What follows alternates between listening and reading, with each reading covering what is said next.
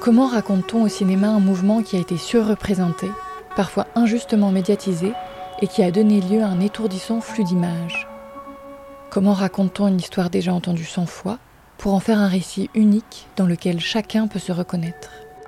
Je suis Fan Montet, avec Clément Coucoureux et Nolwenn Thivault, nous vous proposons une série de quatre épisodes pour questionner les différences de traitement d'un même sujet et de voir comment un cinéaste, une journaliste et un photoreporter s'en emparent. À la base de ce questionnement, il y a un film, Un peuple, réalisé par Emmanuel Gras, qui sortira le 23 février au cinéma.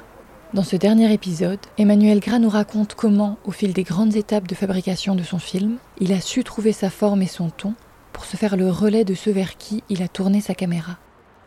Moi, ce que j'avais senti dès le début, c'est l'énergie. C'est vraiment une, espèce d'énergie retrouvée de gens qui euh, ne, s'exprimaient pas, en tout cas publiquement, et qui là, d'un coup, ont une énergie de malade à, se mettre en avant et à, faire des choses qu'ils n'auraient jamais imaginé faire avant. Et ça, euh, cette énergie-là, au fur et à mesure du tournage euh, et de ce qui se passait réellement, c'est cette énergie-là qui va se confronter à un mur intérieur et un mur extérieur. Euh, c'est ça l'histoire du film au final. Même si j'en suis pas complètement conscient au départ, je sens que moi, il faut que je puisse retranscrire euh, la puissance révolutionnaire, en fait, révolutionnaire à un sens de révolution même personnelle, de ce que c'est que la lutte, la, mise en mouvement de, corps, de pensée, d'hommes et de femmes euh, qu'est-ce que ça transforme, qu'est-ce que ça, qu'est-ce que ça crée, euh, voilà.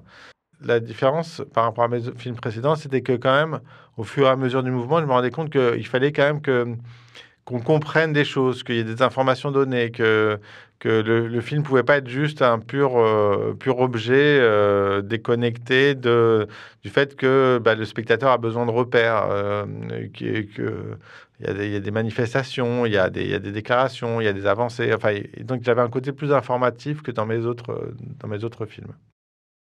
Nous connaissons les vidéos heurtées des manifestations, souvent filmées à la première personne par les Gilets jaunes eux-mêmes. Le film Un peuple frappe cependant par la stabilité et la lisibilité de ses images jusqu'au cœur de l'action. Emmanuel Grapp, qui a tenu la caméra pendant tout le tournage, explique ce choix technique, mais aussi moral pour pouvoir observer, euh, il ne faut pas être complètement pris par l'action. Ma recherche, qui se fait naturellement, c'est pas non plus des choses auxquelles on, théorise trop, c'est de, de, mettre à une distance qui est suffisamment proche pour euh, pouvoir sentir physiquement qu'on fait partie du groupe, par exemple, on est au milieu du groupe, et en même temps d'être suffisamment euh, stable, peut-être, je m'en ai pas rendu compte, pour pouvoir capter, regarder des choses qui dépassent juste le truc direct qui est dit ou l'excitation euh, qui, euh, qui, qui, est celle du, du, moment.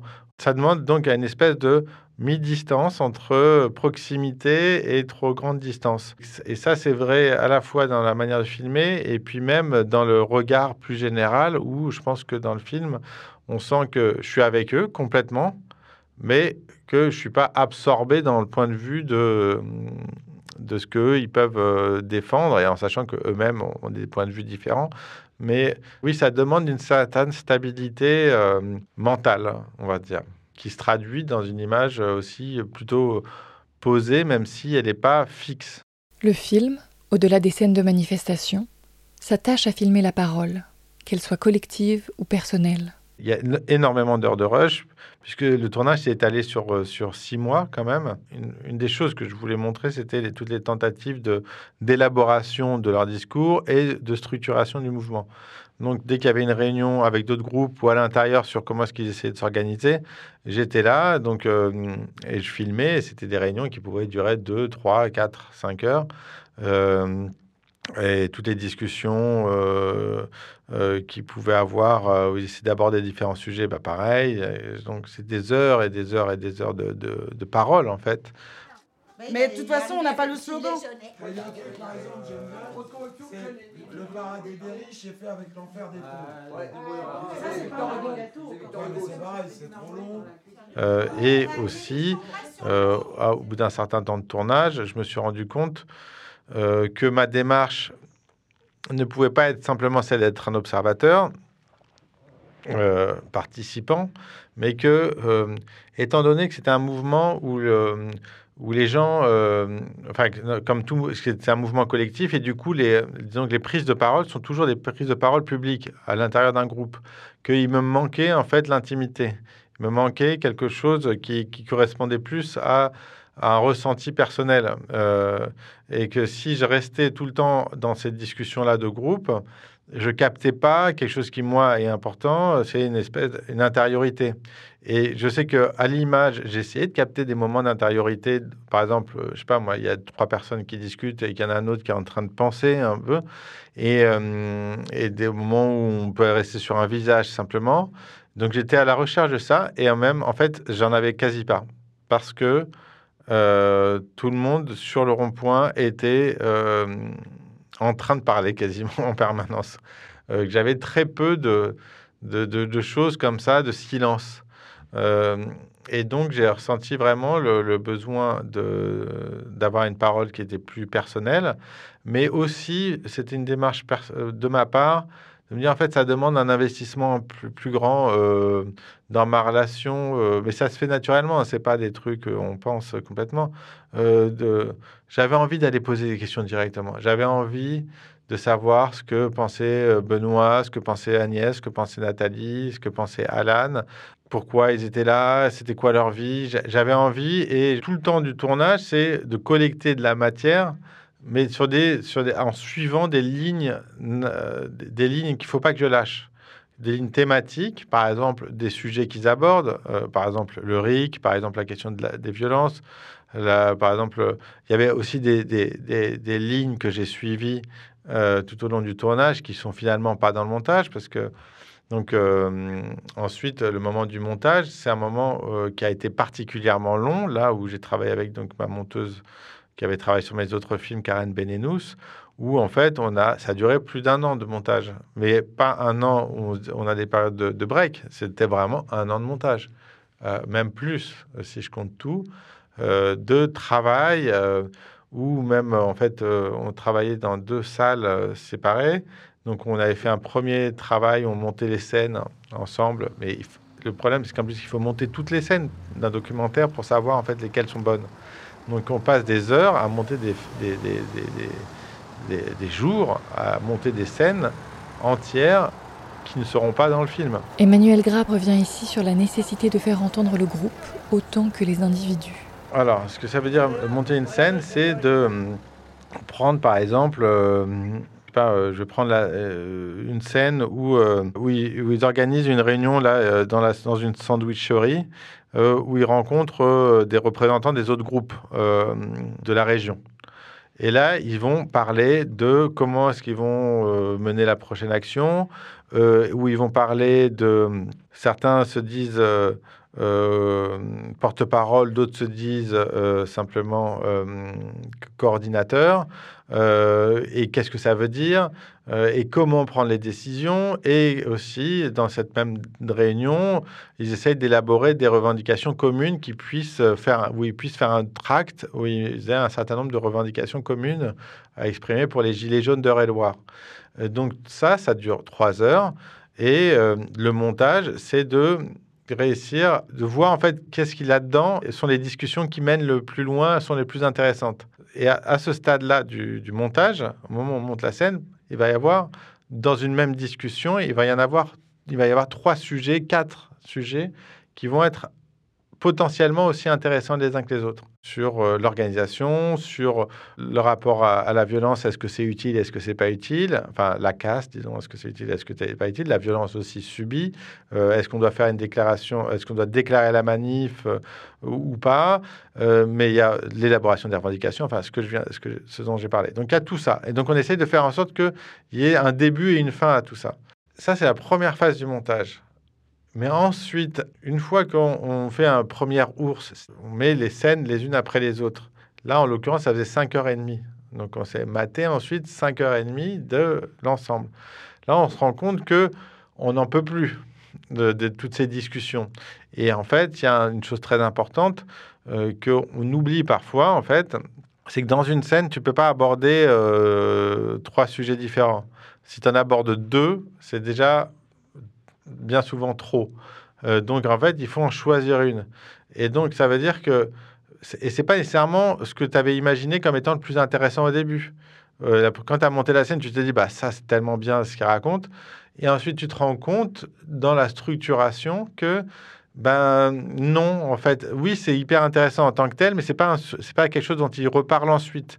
Euh, donc en fait, même si c'est super, tu es obligé de l'enlever pour garder quelque chose qui te paraissait moins intéressant, mais qui, euh, par contre, tu peux faire un écho, tu peux créer une continuité sur la suite du, sur la suite de, du film.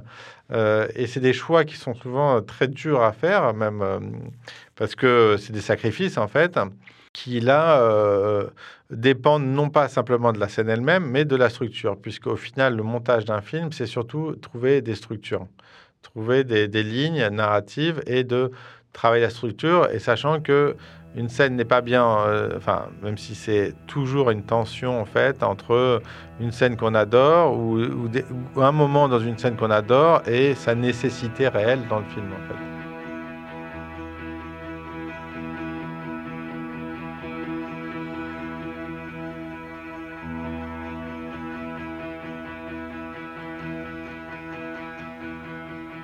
Disons qu'il y, a eu beaucoup de musiques qui ont accompagné le mouvement. Des musiques populaires, disons. Moi, il y a quelque chose, il y a une forme euh, dans la musique qui me plaît particulièrement, que je retrouve dans la musique électronique en particulier, qui est celle de la montée progressive vers quelque chose où à la fin on est en transe euh, et où c'est un peu l'explosion. C'est l'état dans lequel on n'est plus simplement en train d'écouter, mais on est dans, on est euh, complètement pris par ce qui se passe.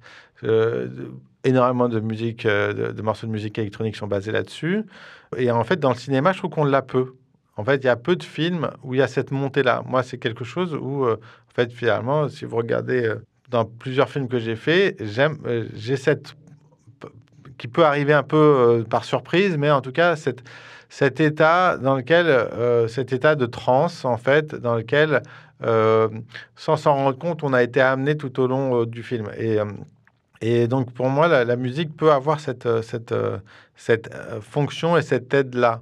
C'est pas un son juste, c'est un son de manifestation qu'on entend au départ très lointain, mais qui monte jusqu'à arriver au premier plan sonore et donc, en fait, qui revient impacter, pour moi, en tout cas, le but, c'est ça, qui revient impacter le spectateur pour signifier que c'est pas simplement un souvenir des fantômes du passé, comme les traces qu'on voit, c'est aussi qu'en fait, cette, cette euh, euh, colère, elle est toujours là, elle gronde et elle est prête à exploser euh, de nouveau, quoi.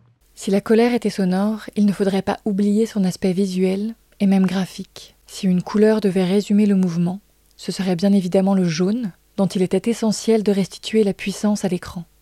Bah, moi, je me suis dit, mais c'est génial. Euh, ils ont trouvé euh, euh, vraiment quelque chose qui fait que quand il y a une manifestation gilet jaune, eh ben, ça fait vraiment une vague, une vague jaune. C'était une idée de génie visuel, vraiment comme une idée pour, un, pour un film. Quoi. Filmer des masses, c'est intéressant, mais ça peut, ça peut, ça peut, visuellement, ça peut ne pas rendre. Là, en fait, avec les gilets jaunes, vous voyez, vraiment, euh, ça identifiait complètement. C'est très bien pour moi pour faire exister justement ces, scènes, ces scènes où on verra des affrontements. Et ben, il y aura du côté d'un côté le jaune des gilets jaunes et de l'autre côté le noir des forces de l'ordre. Et euh, après, euh, au niveau de l'étalonnage, justement, on a un peu travaillé, on a travaillé ça dans le sens où, en fait, très rapidement, je me suis dit, en plus, il fait froid, c'est l'hiver. Euh, que euh, y aurait, ça, ça, jouerait sur le bleu et le jaune en fait.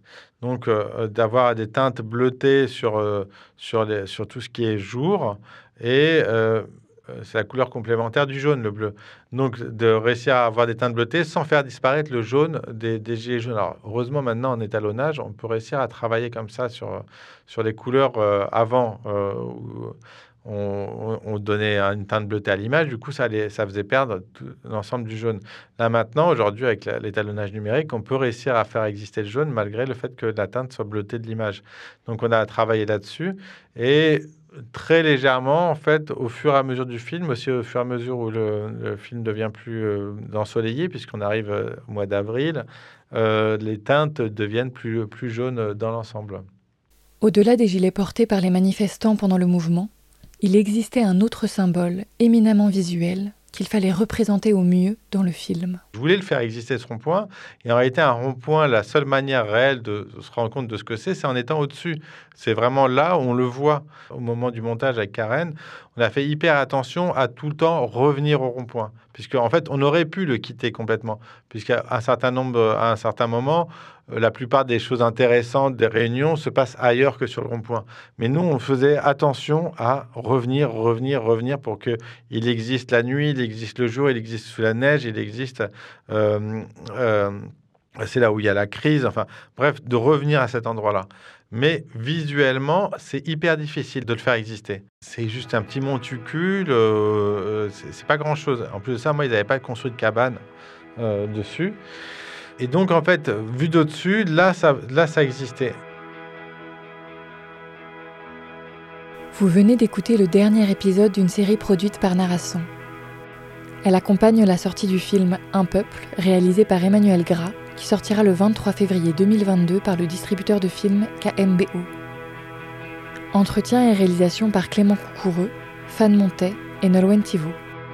Merci à Inès Endawi, Jeanne Terral, Vladimir Koch et Grégoire Marchal de KMBO, à Mélanie Simon-Franza de la Grande Distribution et à Catel Guello de Blast pour leur aide, sans oublier Emmanuel Gras qui a contribué à ce podcast.